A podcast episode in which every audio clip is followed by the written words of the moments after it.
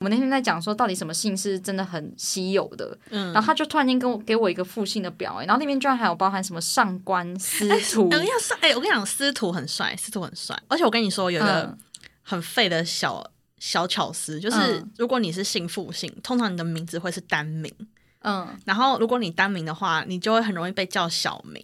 嗯，就比方说你是什么什么文，嗯然后你就会被叫小文，你就会马上可以跟别人有拉近距离的感觉。哦，对对对对对，哎、我然后英文也是这样。我我要讲一个真的超废的事情，就是因为我不是叫伊娃嘛，嗯然后因为我小时候最爱看的影集就是那个 Gossip Girl，、嗯就是花边教主，然后里面不是都会昵称朋友是 B 嗯或者是 S 之类的，嗯然后因为我小时候就曾经为了我觉得我是单音节的英文名字感到有点不爽，因为我就觉得这样我就没有那种可以给人家很亲近的感觉，因为就是伊娃就是伊娃，你你没什么好再、哦再把它缩写。结果、那时候我大学去西班牙嘛，嗯，然后我在那边一年多，然后那时候我的好朋友他们就会叫我 Eve。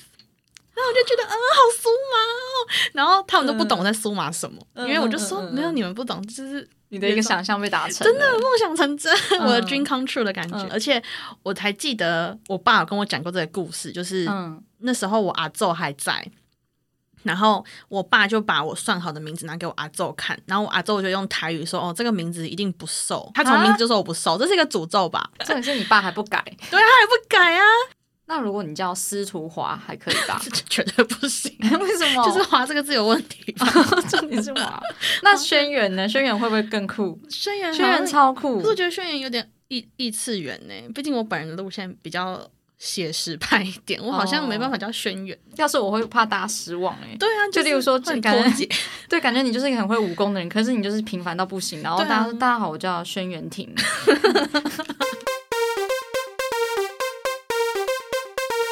Hello，大家好，欢迎收听硬要说的话，我是伊法我。是 Amber，我们今天呢要用一个很呃慈祥喜悦的开头，因为伊娃本人最近过得非常的快乐。听起来很像你当妈了吗？慈祥与喜悦。哎为什么？哎、你知道，因为我最近真的过得嗯慈祥与喜悦，然后我最近就跟一些朋友说，我最近有一些好事情发生，然后他们全部都说怀孕了什么之类的。我想说，什么意思啊？现在大家对于世界的美好想象只剩下生小孩了吗？都不是好吗？就是我最近。嗯、不知道之前有没有提到过。虽然我跟 Amber 都是业务，但其实我自己是有很想要朝着讲师的这条路去迈进。最近因为一直跑，不管是呃新北市啊，然后桃园啊、新竹都有去教课，然后除了觉得我一定要赶快去考汽车驾照，因为建车费就是有够贵之外呢，哎、你做到新竹这样多少啊？没有啦，到新竹一定是搭高铁啦，哦谁会谁会搭建这种台北市到新竹啊？人家包车去阿里山，你包车去上课。并没有好吗？因为其实讲师这件事情对我来讲也有一点点偏向是，呃，我在这几年的工作生活里面有多多少少接触到一些，就是有了一两次讲师机会，然后发现自己好像蛮喜欢这样的表演形式，就是一个可能输入然后再输出的过程。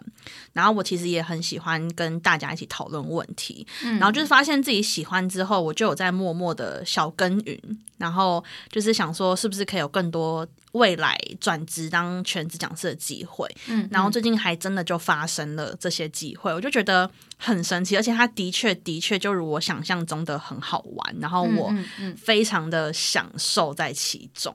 哎、那哪里好玩？是活学生很活泼吗？还是哦，我必须说，学生真的是一个重点，因为你知道，就是讲师的另外一个类似就是老师嘛。嗯啊，我是从小就很痛恨当老师，因为我觉得学生都超北蓝的，嗯就是不管你是小学生还是大学生，因为其实大学生也蛮烦的嘛。嗯，对，然后可是因为讲师他们会故意为难老师，这样对，或者出一些酷问题。哎、不过现在学现在的老师更难当哎、超难当的因为他们都可哎、会会先把手机缴到前面，对不对？我不小，我我的我还在当学生的时候是不嗯。会，哦，可是我知道现在，因为我身边其实有已经有些人是当家长了嘛，嗯，然后他们的那个哎、等一下这么早哦，嗯没有啦，其实就是哦我的亲戚，不好意思，姑姑叔叔之类的。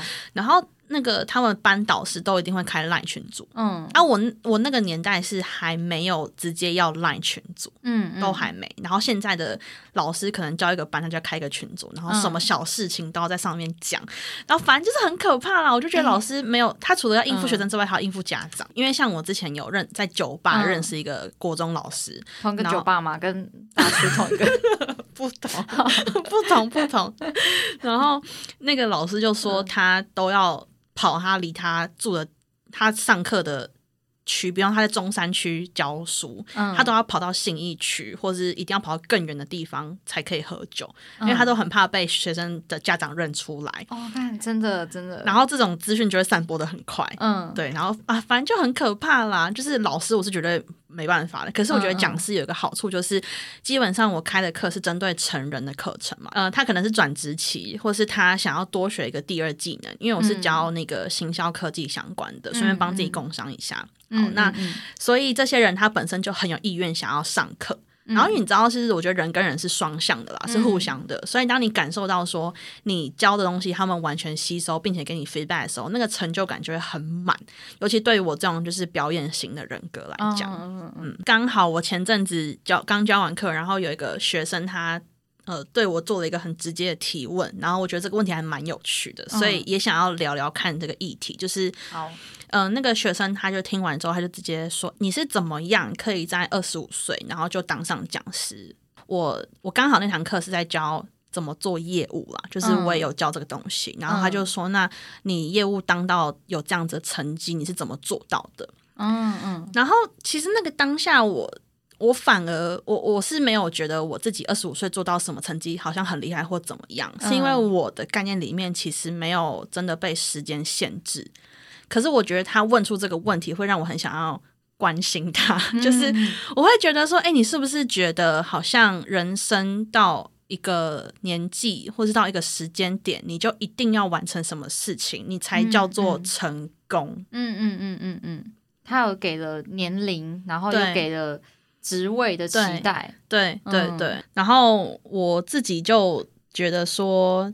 虽然我现在找到了我自己享受的事情，嗯可是我也不是一出生就可以一直找到，嗯就是这也是最近我才透过很多方式去找到我自己享受的东西。嗯嗯嗯，诶，那你可以分享一下你之前找自己的热情的一些相关经验吗？哦，这实在是大灾问，但是我觉得就跟我们之前有讲到的。嗯，如果你不知道自己的魅力在哪里的话，你可以想一下，你做什么事情是轻松的。嗯然后我觉得我是因为一直以来都有点小小的小叛逆，就是可能大家会说。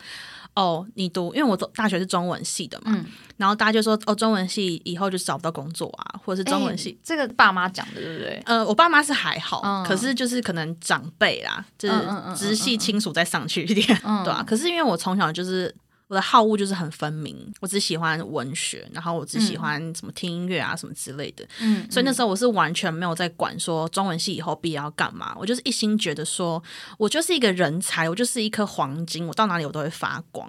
所以我就算中文系读四年，我出来以后还是可以做一个很好的工作，还是可以就是发大财这样。嗯，我从小就有一些莫名其妙的自信。嗯嗯嗯可是其实我毕业之后第一份工作就是当业务嘛，嗯我觉得不可能讲说一开始就做的很好，而且我一开始其实做的不太好，就是也是业绩很烂啊，然后尝试各种方法。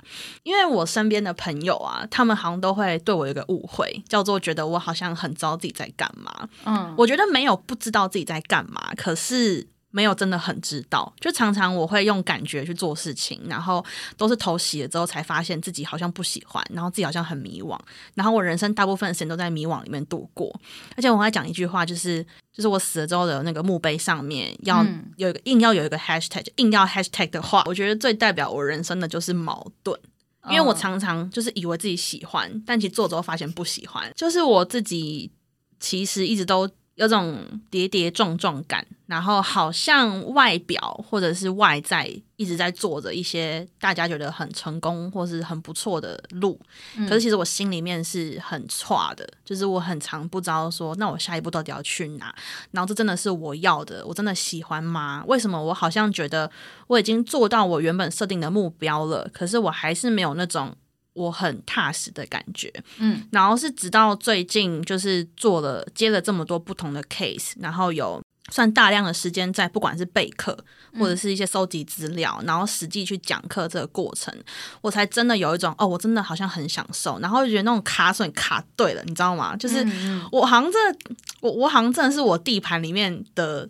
地主，我好像真的地主了。我不是那种帮别人，嗯，就是打杂的小妹的那种感觉，嗯，有种前夫人的感觉吗？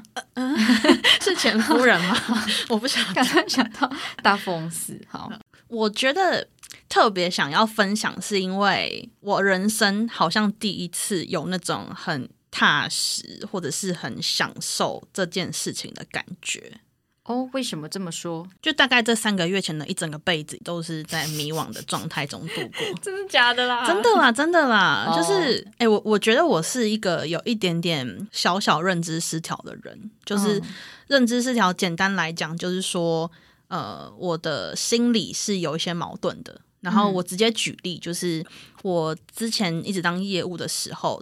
呃，不管是我的收入或者是我的业绩，在外在的人看起来都是很不错的，可是我心里面并没有真的因为我做到这些好的部分而感到满足。嗯，然后因为我预期我得到钱或是得到一些升迁之后，我应该要满足嘛，但我没有满足，所以导致我更加的迷惘，就是我超矛盾的。就那时候其实是有点痛苦的，就在做了这这几年的业务工作，就是。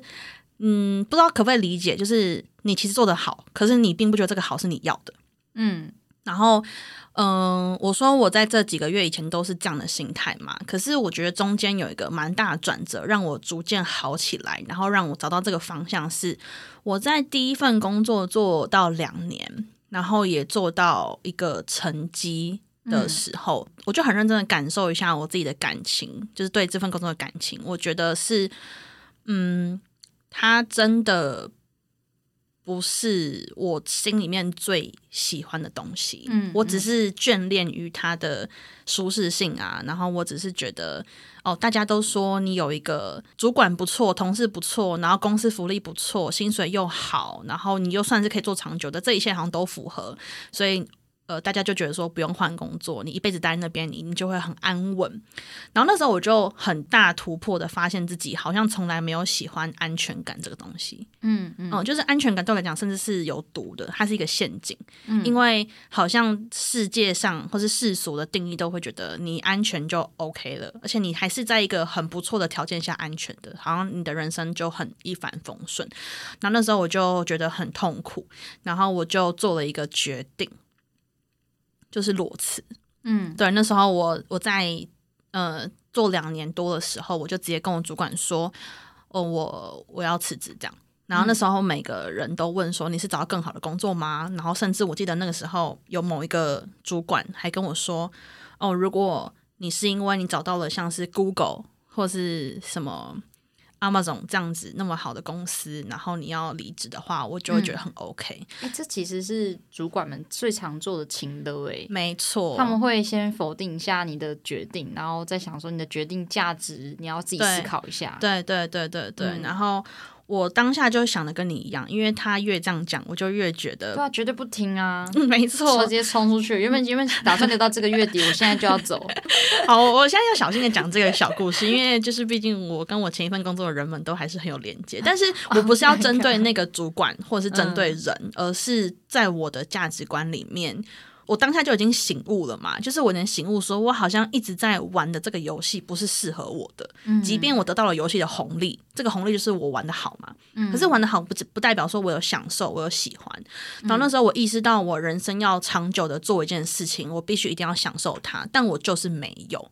嗯，对，因为那个时候，呃，其实当业务，你会像我实际举例来讲，呃，你可能需要卖一个产品给这个客人，这客人可能只需要买六万块的东西，但你就一定要推他推到九万四，嗯嗯，然后或者是说你因为公司的业绩压力，你每个月都要去拓展新的客户，嗯。然后你可能没有办法好好的照顾到你刚签约的客户等等的，嗯嗯。就这些会跟我的价值观有一点点小违背，再加上呃做久了之后，你其实不知道自己这份工作最后还可以带给你什么，然后你嗯从中还可以获得什么东西。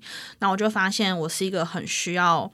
呃，跳脱这些寄存框架跟条件，然后为我自己工作的人，但那时候还没想这么清楚啦。因为我说的，我现在很享受讲师，就是因为我算是为自己工作了嘛，所以我才说我在就是找到热情的路上。可是那个时候，我就是在意识到了我不享受之后，我就裸辞，然后我就一个人去了恒春，我就去打工换宿。嗯，然后打工换宿这件事情，我觉得改变了我人生非常非常大，然后这也是开启我寻找我的人生热情跟目标的一个转捩点。嗯嗯嗯，哎、我这边要稍微讲一下，我们虽然业务大家都觉得业务赚很多钱，然嗯。后不要这边靠背之类的，但是就是有时候大家对工作定义就不一样。像伊法就是一个非常追求价值，嗯或是说他就是想要学新的东西啊，他没有真的很在乎我钱一定要赚到多少，因为有些人设定就是要赚很多钱，有些人就没有，嗯就这么嗯。简单这样子。嗯嗯嗯，所以我不知道你听到我现在听到我当初决定去打工还宿，以以你的心态来讲，因为你够了解我，嗯而且我们嗯算是价值观很类似的人，你一定会觉得这件事情很很 OK，你就去做。嗯。可其实那时候我受到超多质疑的，嗯。就是会觉得说，哎、打工换宿是一个浪费时间，嗯对他们会觉得说，你你干嘛？你又不是没钱，啊，你要是真的想要去玩的话，因为那时候我是去垦丁，嗯他们会觉得说，那你干嘛不就是花大钱然后去住饭店或什么之类的？嗯嗯可是你知道这样子是一个错误理解嘛？因为我的重点不是说我要靠一段自由的时间去放松，或是我去享受物质的体验，因为我就是单纯的想要去试试看自己还有没有更多不一样的可能。嗯嗯嗯对，然后我就觉得说，呃，实际我那时候实际去那边，我真的完全感受到不一样的生活方式。嗯。你是很纯哎、你是在很纯还是垦丁？这个超多人会，超多人会误会。我必须老实说，我到现在都还是有点搞不太清楚。但我记得垦丁在恒春里面吧？哎、是这样吗？对啊，对啊，对对对，我是在恒春镇的民宿打工，可是我去到那个垦丁的那个最最有多人的地方，什么南湾跟垦丁大街，对，我就是很常，几乎每天都会去，嗯所以就是两两个地方我都很常去。然后那个时候，我必须说，我真的奉劝各位朋友们，善男信女们，如果人生中有一段时间的话，真的要去一个跟你原本出生地完全不一样、风土民情的地方嗯体验。因为我是从小在台北长大的人，我我每次讲这个，大家都会狂暴 diss 我，就是。嗯我从来没有那种在田里面散步，或是骑脚踏车，或是跑步，或是、嗯或是抓任何两栖类动物的因为你没有控控窑吗？完全没有，就是个台北控窑超好玩的，我也很想去。什么蔬菜都可以加进去烤啊。控窑不是控地瓜的意思吗它？还有玉米啊，我我小时候是有放过那个，就是一一整只还有皮的玉米，直接一起进去，然后也可以一起进去烤啊。那你知道玉米笋是玉米的小时候吗？我知道，那你知道玉米笋是蔬菜，但是玉米是淀粉吗？哎，不知道哎，厉害吧？他们他们怎么他们基因突变吗？我不晓得，我不晓得，就是在长大的过程中，就是营养成分硬要是不一样的，就是一一只多吃啊，一只哎，多吃。控窑真的很好玩，好啊，真的很好玩。那希望控窑的厂商找我们也配。好，我们会去，我在你休更的时候，对，在你休更的时候，那我们这边同事也会休更。对，停更，变双周更。哎、我在这边要超突兀的跟大家说一下，我们是每周四更新哦，好像都没有宣传过。我们真的有固定但是，因为我们很认真的要把这个东西搞好，所就是周更。对 podcast 搞好，对大家请放心。我不知道你们听过，有些人是去旅行是为了要逃离原本的生活，但有些人旅行是为了更了解当地的生活。对对，我觉得这个概念超酷的，因为我也会不会想说要去业务压力很大的时候，然后会想要去做五星级饭店，我还好，但是我一定会想要挑一个我从没去过的地方，然后可以了解当地的文化，然后吸收新的东西，这样子。我觉得这真的很是心态上的不同啊，嗯因为我觉得我听起来啊，嗯呃，如果只是换一个地方划手机等等的，是在逃避原本的生活啦。你就只是想要借由不同的刺激，刺激你别的地方而已。嗯可是那时候我去恒春，我也不会骑车，然后我也不会开车，然后我没有什么生活技能，嗯，然后呃，必须说我算是一个然后你在横村呢，对，没错。然后我在恒春，嗯然后而且其实我是一个小公主，我我不会打扫，我不打扫的。然后我就那时候去投了一个民宿的打工换宿，发愤图强，想说好，我一定要。测试自己的极限，然后嗯结果我的极限真的好短哦，因为其实我去的第一天我就有点想哭，我还嗯跟我爸说：“爸，我要我要洗马桶。”而且我是洗五间马桶，嗯然后那时候我真的觉得自己好了不起哦，真的好了不起，我真的觉得我真的太棒了。好，但除此之外，就是我我就发现我自己是有适应能力的，因为我第二天我就变成一个还算是蛮会打扫的人了。你要说我第二天就是洗了八个马桶，没有，那间民宿就只有五间房间而已。对，我就我就好好的就是在做我的工作这样。嗯然后我觉得那时候我最我最幸福的一件事情嗯就是。我发现，当你的生活是有一定程度的劳动之后，嗯你的休闲跟放松是非常幸福的。嗯因为那时候我是一天就是只要扫三四个小时，嗯。然后下午就全部是我自己的时间。嗯嗯，然后那个时候我就是下午就会去海边啊，然后看个书，或者是我去嗯。找一间咖啡厅，然后就坐着，然后欸这真的很踏实哎，因为真的很踏实，对认真工作之后，然后真的有换取一个休闲时间，没错，没错，嗯没错。然后而且那时候莫名其妙，每一天早上都可以呃被公鸡叫到自然醒。嗯。你你你是有这种体验吗？你没有这种体验吧？对，虽然我控摇过，但是我不一定有听过公鸡叫。没错，没错，就是以前在台北，就是你知道，你一到五已经很累了，然后礼拜六你就觉得我一定要睡到自然醒，或者是我们会觉得工作好累，我们就去喝酒，然后礼拜五就可能直接喝到凌晨，然后隔天就是睡到中午。以前那种生活就觉得很行尸走肉啊，我真的觉得很行尸走肉。然后去到恒春之后，你就是发现那边的人晚上其实他们下班之后，可能也是会喝个小酒，或者他们就是直接在可能路边，然后就开始喝酒，然后唱歌，然后听音乐，然后跳舞什么之类的，然后就觉得这才是人生。嗯嗯嗯，对，可是我要讲的不是说。呃，你的生活一定要活成这样才叫你有在活着，嗯而是我那时候理解到原来有这样子的生活方式之后，我就去反思很多以前会做出那些行为的原因是什么。然后我发现以前会觉得痛苦，就是因为我没有真的厘清自己本质上最喜欢或最享受的事情，我只是因为大家。会一直定义，就像那个上课发问同学，他会说出：“哎、老师，你怎么二十五岁当到讲师？”我可能是大学毕业的时候就一直接受到一个很很可怕的资讯，叫做：“哦，你大四不找实习的话，你以后找不到工作。”嗯嗯嗯，然后你如果在二十五岁之前你没有可能年薪多少，或者你二十八岁没有第一桶金，你三十岁没有买房，你的人生就是怎样怎样怎样。哎、我最近感觉到一个很欣慰的事情是，书店的排行榜上再也没有这种可怕的书籍了。哎、真的吗？对啊，可因为我我那个年代超常在那什么书店排行出现那种二十岁前一定要知道的五件事，跟然后三十岁就变多了，三十岁前要知知道的三十件事这种，他一定要变多，不然这个超系列怎么继续出？对，他要有逻辑吧？对，要越来越多。但是就是看到会很焦虑，还会去翻一下说，哎，哪些我没知道这样。诶那你你自己在看到那些书的时候，嗯然后你看到他说三十岁一定要怎样，你会真的焦虑起来吗？有两个情况，一个是会去翻一下，然后另外一个觉得我已经超过那个年龄了，可是反正也没救啦。反而是你会觉得没救了吧？应该说跟我无关啦，会突然间觉得说，那我没有特别会有帮助，所以就先这样，然后就去翻自己喜欢看的书。哎、可是你这样其实算是嗯好的一个结局吧，因为我觉得大更多人好像是会更焦虑，对，就是会觉得说。哦，反正它都被做成一本书出版了，代表一定很多人是像这才是成功学吧？或是大家都在看，那我要不要跟着看一下？很怕自己会跟不上别人。嗯嗯，我觉得跟不上真的是一个很可怕的心态，超不行，就是可怕。比较，然后再衍生出来嗯自己跟不上，然后觉得自己自我价值很低落。嗯嗯嗯，哎，那你在恒春那边打工，或者你怎么移动啊？太突然太废了，是不是？不会太废，但是因为我很，哎、你没有啊机车驾照，对不对？台北市民很常没有机车驾照，因为你们有捷运。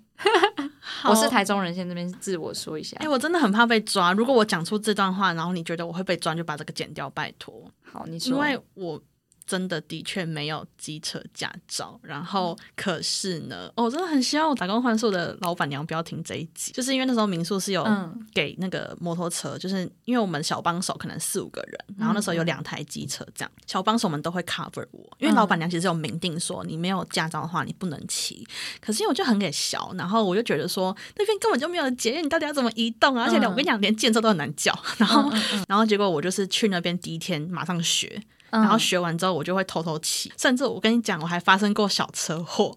我一定要讲一下这个故事，就是我希望如果有一天我们红了，不是我希望是我们一定会红，就是可能是一年后的今天，嗯。就大家会我们已经出到两百集，然后大家会回来听我们第三集或第四集的时候，那个车主可以听到这一集，因为我真的终终身感谢他，就是嗯。我会发现他感谢状的那一种，就是那时候骑骑机车去买东西，嗯。然后那时候我就停在一个非常难停的地方，你要牵出来，你需要倒着牵那台车，它才牵得出来。嗯可是因为你知道，你骑车如果你没有吹油门的话，你是很难移那个车的，对不对？就很重了，对，就很重。嗯然后那时候我就也是刚学而已嘛，结果我一吹，我就整个飞出去。我飞出去之后，因为我飞出哎，去，你看你倒车把它拉出来，为什么要吹油门？你是要把那台车就拉不出来，啊。然后所以你打算往前，没有，我打算，嗯，我不知道我打算怎样，但是我还是你把汽车的概念弄在机车上？你以为什么打什么倒退档，然后就一车就往后？是，就 嗯，我我算了，我不想，我不想探讨啦。我就我就一倒出来，我就整个爆冲，嗯然后我就眼见我要撞到电线杆，我就很怕我死，然后我就马上我就把我的车往右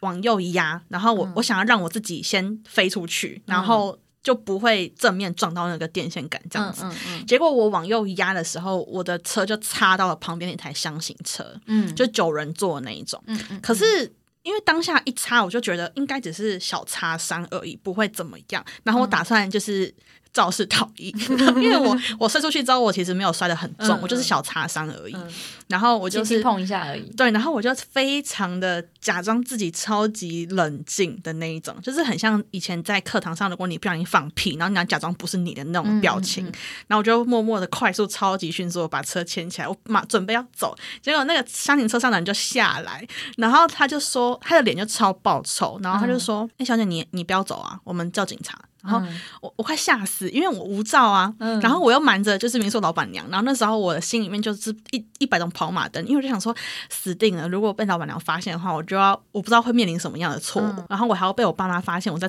很村不知道在干嘛，然后还偷骑车，因为我爸妈从小就还蛮不准我骑车，因为我是那种连走路都会跌倒的人。那、上一集我不是说我不可能在雨中大跑，是因为我很容易滑倒嘛？就是我人生很多就是非物理性的意外，这样，我就跑马灯这么多这么多这么多，然后我就决定好。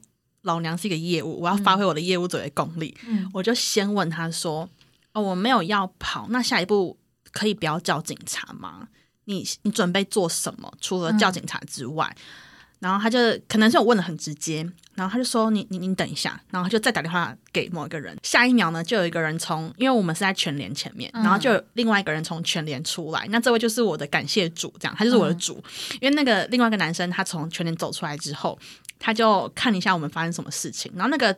第一个从车上出来那个脸臭男叫脸臭男，一个叫脸臭男，一个是我的主，这样可以分辨哈。嗯脸臭男就跟那个主说，这个女生插到我们的车子了，然后脸臭男又跟我解释说。这个一定要叫警察，是因为我们是租车的，租车我们都会签一个就是定型化契约，就是如果你弄到什么，我们都要赔偿。嗯所以我我不能让你走，就这不是我们自己的车，我们要对别人负责，所以我们一定要叫警察来。嗯然后我就看到那个我的主，他的他的面相比较好，就是他比较温柔的感觉。嗯然后我就跟他说：“我我知道，我知道你们是租车，一定会有这个责任压力。可是我希望你们先确认一下，那是不是只是擦伤？因为我觉得它真的是小小的而已。而且我今天月经来，就肚子真的很痛。然后我我没有驾照，我是在就是附近打工换宿，我也不是这边的人。然后我想说，就是很短的距离，我想出来就是买一下卫生棉，因为我肚子真的好痛哦。然后我就一直在装可怜，我就说，而且你们出来玩应该就希望开开心心的。然后我还说什么，就你们现在叫警察会会很麻烦。然后你你你们你们你们不想听我讲那么多也没关系，你们先检查一下，因为我真的相信应该是真的没有什么什么问题这样。然后那个我的主就是温柔男，他就说。哎，那那你肚子痛的话，你你现在要不要先去换一下？就是他真的是一个人很好的人。然后我就说，哦，没关系，你先看一下有没有怎么样。然后那个我的主他就去检查一下那个轮胎，擦到一点点而已。然后那个我的主呢，就跟脸臭男说，哎，我真的觉得这没怎样，我们就自己擦一擦就好了。然后他就说，人家身体不舒服，你先让他回去。然后我就超快乐，我就说。真的谢谢你，然后就马上开走，我就马上骑走，就马上离开那个现场，然后 我就我就啊，反正就是一个小插曲啊，有点讲太长了，但反正就是我在那边发生一些小趣事。OK，所以你在横村只有移动到全联吼，对对对对对，只有移动到全联，这个这个会不会抓吗？应该不会吧？谁知道？哎，那你在那边除了刷马桶之外，你还有觉得什么东西是很困难的吗？我觉得好像是不要每件事情都当做是一定要意义。因为以前在公司工作的时候，你可能会觉得说，我现在做什么事情，这件事带给我的意义是什么，或者这件事的绩效是什么？那这件事可以被量化吗？嗯嗯。可是，在那边你就会发现，不是每件事情都一定要有一个结果。嗯，就是世界不是非黑即白啦，不是说我今天花了这个时间去那里，我就一定要得到一些。人情，或者我觉得一定要得到一些钱或机会，什么不是？嗯，就是会有很多随机发生的很酷的事情。就是像我那时候，也只是刚好认识了一个服饰店的店员，嗯然后在闲外面闲聊的时候，就路过一个他认识的。可能在那边的司机大哥，他就介绍我一个在那边的酒吧打工的机会，然后就遇到一群很有趣的人，就是会有很多那种生活中的小惊喜会一直发生，然后这些是以前都没有体会过的，然后就会让自己很放松的去体验跟感受全部的事情。哎，我觉得轻松真的很重要，哎，能够跟别人闲聊，也对未来工作也是有帮助的啊。虽然你说没有意义，不过也带来蛮多成长。对，就是。轻松的看待自己的生活发生的每件事情，会让你的情绪变得比较稳定。嗯，哎，会不会很多人说不要去打工换书，或是不要去干嘛干嘛，是因为他们没有办法轻松的看待自己的人生啊？这会很这会很偏激吗？没有我觉得你提出一个非常有趣的论点呢。因为好像就是说真的也不会怎么样啊。这是不是因为有点像是有限跟无限赛局的概念啊？嗯，有点有点。就是因为那些人没有办法很轻松的，是因为他觉得哦，他的人生好有限哦，就是他可能今年就一定要干嘛干嘛。我觉得补充一下那个有限跟无限赛局的理论好了，其实是有这本书啦，但是我也不确定它是不是真的是一个专有名词。它是类似于长线思考的一种思考方式，跟你的人生策略。如果你认为你的人生的呃目的是要一直玩下去，然后你的。终点是摆在你人生的最后一天，而不是你二十六岁、二十八岁、三十岁要干嘛？你的思考就不会被限制住。就你像是你拉长你人生，如果是一百年好了，你不会觉得说你现在花三个月或五个月去探索自己是一种浪费。嗯，因为刚刚 Amber 提到，就是的确，我那时候决定去打工换宿的时候，很多人都会觉得说，啊，你不如花那个时间赶快找工作，嗯，或者是说，啊，你去那边很浪费钱，或是你一定要获得什么啊？你去那边不如去念个什么什么语言学校，对对对对，或是因为语言学校也是浪费，抱歉抱歉抱歉抱歉抱歉，就是 大概这个意思啊。语言学校也蛮好玩的吧？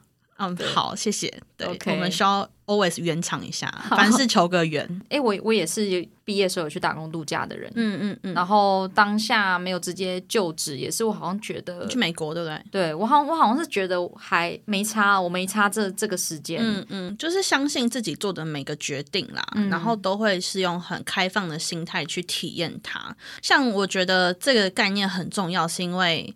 如果你把你的人生看成是有限赛局，那你一定要非常非常的清楚自己开始的动机是什么，不然你就会一直觉得很挫败，嗯，或是你会一直找不到方向，因为你就会达到了之后再拼命的追求下一个，嗯，就像我第一年当业务的时候，我好像会觉得说我的目标就是这个月达标，嗯，或这一年达标，可达标之后，然后呢，嗯，我会感到痛苦，我会觉得不享受，就是因为。我最想要做的事情其实不是单纯达标而已，嗯，我是想要这个我的工作会带给我价值，嗯，然后这也是为什么我最一开头说我最近很快乐，是因为我其实感受到前所未有的享受跟踏实感，是因为我从过去的业务经验里面发现，我最喜欢的是当讲师的那一块，嗯，我又我又真的实际去做了嘛，然后我做了之后，我真的去创造了一个体验，然后这个体验带给我非常好的感觉，嗯，然后我的身心里。知道了这个体验多么良好之后，我就一直想要再继续做，继续做，继续做。嗯嗯，然后我就根本不需要任何人鞭策我、啊，啊因为我以前其实是一个蛮懒惰的人，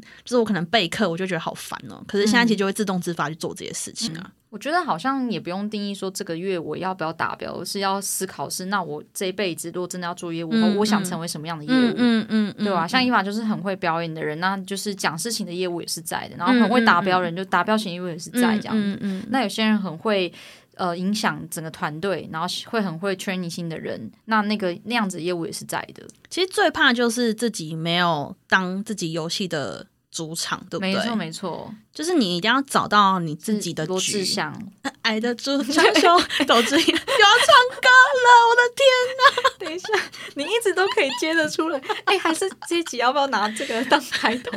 也可以主唱，爱的主唱秀斗志也都有，你脸红红，你看我甚至还会继续接歌词。我国中的时候觉得罗志祥超帅的，没有人觉得他不帅吧？以前对他真的是亚。洲舞王哎、哎，那你知道亚洲舞王罗志祥？那亚洲舞后是谁吗？啊天哪，亚洲舞后雷震宇。靠背哦，靠背。等一下，所以你要哎、你你你真 hold 不住哎、你不能等我先讲一下我不知道，然后你才会讲雷震宇我这样。我我是有前额叶的问题啊。哎、我们知道这时候讲出前额叶的笑话吗？哦，可以啊，这前额叶也不是笑话，就是嗯因为我很喜欢看一个节目叫《全明星攻略》。嗯嗯嗯，全明星攻略就是那个有一个白衣女主持人嗯跟曾国成嘛，然后白衣女主持人就是很常会解释一下那道题在那道题的解答是什么，然后她那时候就问说。常常有些人的笑话一点都不好笑，可是却觉得自己好笑到不行，然后忍不住一定要跟别人分享。请问这样的人是因为有什么样的问题呢？然后正解就是这样的人可能是有前额叶受损的问题，就是前额叶是脑袋脑脑袋里面的一个部位，然后就是可能我的我不晓我对不起我我没有想要冒充我是病人，而是我整个人生似乎真的有一点点这样的倾哎、向。你突然找到自己的认同了耶。就是因为大家都贬低你说是你真的很烂，就是不会讲笑话，但其实你是天生忍受不住。对，就是我是情有可原，对，人生求个缘。好。这边要想象，因为我们我们在我们在的公司会用橙汁这件事情，然后伊娃也会硬要接橙汁排骨，橙汁就是日文，因为我们在日商公司，然后嗯橙汁就是、哦，我知道了。嗯然后我第一次听到橙汁这个字的时候，我就忍不住讲出了橙汁排骨。真的很不知道怎么办，然后就让他发挥 好，真的很抱歉，没有，我没有真的感到抱歉。刚刚讲到哪里？赛局理论的开场。对对对对嗯对，就是好像这样这样听下来，好像我最近会感到那么快乐，嗯好像也是因为我找到我自己的游戏啦。那尤其也是伊娃一直以来都是非常轻松看待这些事情的人，就你可以轻松的去打工度假，嗯哎、打工换宿，然后轻松的去，有时候会暂停脚步去学习。可是因为讲到学习，去学习嗯这件事情啊，我觉得好像可以聊聊看，不管是你自己或是我，我们身边是不是有那种很很害怕自己投入了时间却得不到回报，然后怕这是一种浪费的状况。实有哎、虽然觉得这样子对男生或讲男生女生很不公平，不过我觉得男生天生有承担蛮多压力的对，尤其感觉三十岁以后更嗯不可以，或四十岁以后更不可以勇敢的去做很多事情，嗯嗯，所以更不嗯。可能突然之间要去个打工度假，或是阿拉斯加。那是我，对，反正就一大堆压力啦，很烦。诶所以你你如果是你的话，你也是裸辞派的吗？哎、我超裸辞派的，嗯，这个前提是我跟伊娃都蛮肯定自己的工作态度跟工作能力的。哦，对，所以我们我们不会去觉得说，哦，我现在裸辞我会怎么样？因为我们相信我们还是会找到工作。因为在这边很怕我们灌输给大家一个想法是说，哦，你想干嘛就去干嘛。嗯嗯嗯可是不是说鼓励大家裸辞，或是鼓励大家都不要上班，然后去体验人生，因为很怕大家抓到一个一个字，然后就会紧抓不放。那我们的意思是说，你在呃希望找到自己热爱的事情之前，你一定要很肯定你对于现在在做的事情已经竭尽全力了。嗯因为你如果不使尽全力的话，你去到下一个地方还是会有一样的问题发生。嗯，或是肯定自己是迟早是个有用的人。我啦我啦。但不好意思，我是一个没有用的年轻人。哦，好了好 这边还要再继续唱吗？哦，不要好了。所以就是我的朋友们，因为我年纪比伊娃长，嗯对，所以我的朋友们，呃问我一些可能接下来工作经工作要怎么找啊，然后职涯转换上面一些问题的时候，他们都会。不提到自己现在可能没有办法像以前那样那么自由的时候，例如说呢，已经结婚啦，已经生小孩啦，或是说小孩有几个啊？因为这哎，每一个成本不太一样哦，大家不知道有有大宝跟二宝跟三宝不一样，就是每加一个那个成本就再高一点。嗯对你单纯结婚没生小孩是一回事，然后结婚有小孩是一回事。嗯嗯啊，还有啊，好加不完，反正就是大家都有很多包袱啦。嗯，对啊，不会说依法就没有啊，或是我就没有，其实大家都有包袱。不过我们还是。肯定自己，然后会觉得找到下一个自己的赛局最重要。而且，其实我觉得有时候转念一想，这个包袱不一定是你的包袱啊。嗯，因为很实际的，我突然想到一个状况，是我高中的时候有呃玩乐乐团，就是热音社。嗯，然后那个时候。呃，老师或家长都会说啊，高二、高三不可以再玩社团啊，因为你会影响到你的学业成绩什么之类的。可是老实讲，我觉得会被影响到的话，就只是你自己没有够明确说你在意什么事情。哦，我我就是会被影响的人，因为我那时候也是一个就是懵懂的少女这样。可是你会发现，其实。在那个热音的社圈里，呃，热音社的圈子里面玩的很好，都是前几志愿，可能建中或是北一女。然后他们乐团玩的那么好，他们的功课也会过得非常好。我觉得就是因为他们超知道说自己的目标在哪里吗？做事情的态度，我觉得态度是延伸出来的必要的。结局，可是他们最初始，比方说他，呃，知道他要当医生，他要读医学系，嗯，然后他就会花很多时间去读书。可是他同时知道说，如果他弹吉他的话，会让他心情变得很放松，就那是他放松的方式。然后他也觉得他可以再跟可能呃练团的时候学到一些。不管是人际关系或什么之类，就是当你很清楚自己的动机的时候，你生活的每一件事情是会达到一个综合综合效益的，就是它是会互相影响的。嗯嗯，所以很常大家会说什么人生胜利组，当然我我不否认，就是很多人一出生可能就是比较好的条件，可是他的人生可以越来越胜利，我觉得是因为假设我今天在我的讲师的工作上得到很好的成就，然后我很享受，我会很想要把这个。享受去分享给别人，然后我会一直想要在这个过程里面学到东西，嗯，然后就得到更多更多的机会，嗯，因为就举例来讲，就是我才刚开始享受这件事情，然后我还在想说，我很希望我可以有下一下一个就是工作 case 来的时候，我最近就很幸运的发生了这个。这个状况，就是我以前其实是一个呃没有办法一次做两件事情的人。嗯，我会觉得我现在工作忙的要死，你不要再叫我去健身房，我真的会退约的那一种。可是因为我现在很知道，我我很想要好好体验一下我的生活，然后我很享受在舞台上的感觉，所以我最近刚好就是呃在跟一个就是单位的人接洽，然后以前我都是那种回信会回超慢，然后我对别人怎么来就是没兴趣、没好奇心的人。嗯，可最近我就是。突然不知道为什么，就好想知道每个人都在想什么，然后我就跟那个我的窗口就深入的聊天，结果聊聊聊到后面，他突然问我说：“哎，那老师你你在你目前还有在自己在接课吗？”嗯我说：“有啊有啊，而且我很想要一直接课，我决定要当一个正直的教讲师，这是我的目标。”嗯他听完讲出来不会害臊吼？不会耶，我觉得很棒，而且我甚至觉得就是。直接讲出来，好像是成功的关键呢。对啊，其实我觉得最常看到表现还不错的业务，都会直接说：“哦，我就想跟你签约。”对对对，我不会直接，我不会害害羞羞说：“呃，没关系，我们先聊一下别的，遮遮掩掩这样。”因为 Amber 有一个很强的地方，Amber 有很多转介绍的客户，嗯，然后有时候就问 Amber 说：“哎，他们都怎么介绍给你？”然后 Amber 就说：“没有，就直接问啊。”嗯，对啦，我觉得我觉得这算脸皮厚吧。可是要要要，就是表里如一的脸皮厚，是你要有绝对的自信，跟你很明确的意图，你才可以做到完全的脸皮厚。因为这不是脸皮厚啦，就只是你拔掉很多预设立场，对啊，因为 Amber 就会直接说，哎，那你可以帮我介绍谁谁谁吗？以前的我就有点不行这样子。哦。对，好好，谢谢哦。然后我还没讲完，然后但是也快讲完了。我就我刚刚说我明确想当讲师之后，然后那个窗口他就直接推荐了，他就跟我说哦，最近有一个什么机会，然后就转介了好几个机会给我。嗯，然后这件事情就这样真的成真跟发生了。嗯嗯，所以我就你知道吗？我又在一个正循环上面，我又觉得就是人生一片光明这样。这个是下一集的主题吗？对，就是你要如何一直心想事成呢？嗯，你要怎么一直吸钱呢？吸钱大法，请看下一集。吸金大法，没错。好好 好，所以呃，硬要说的话，我觉得所谓的成功，其实完全没有标准答案，就是你自己去想。如果你今天是你人生的可能编剧，或者你是导演，或者你是画家，你要怎么去画这一幅画？然后怎么画你是会最开心的？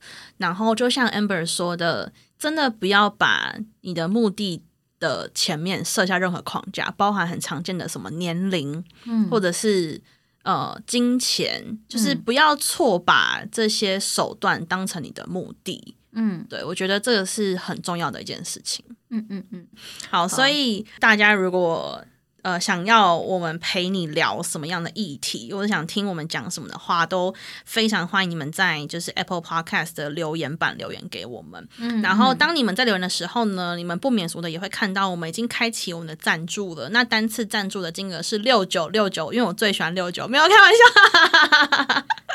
好，真的是设定六十九块啊，就只是一个恶趣味而已。对，自己的目标就是可以要大声讲出来。对，没错，我现在就大声讲出来。没错，那欢迎也喜欢六九的朋友们告诉我，那也不会怎么样。你看，从这一步开信啊，如果觉得留言太赤裸，也可以写信回馈。对，可以写信告诉我今天还是什么颜色。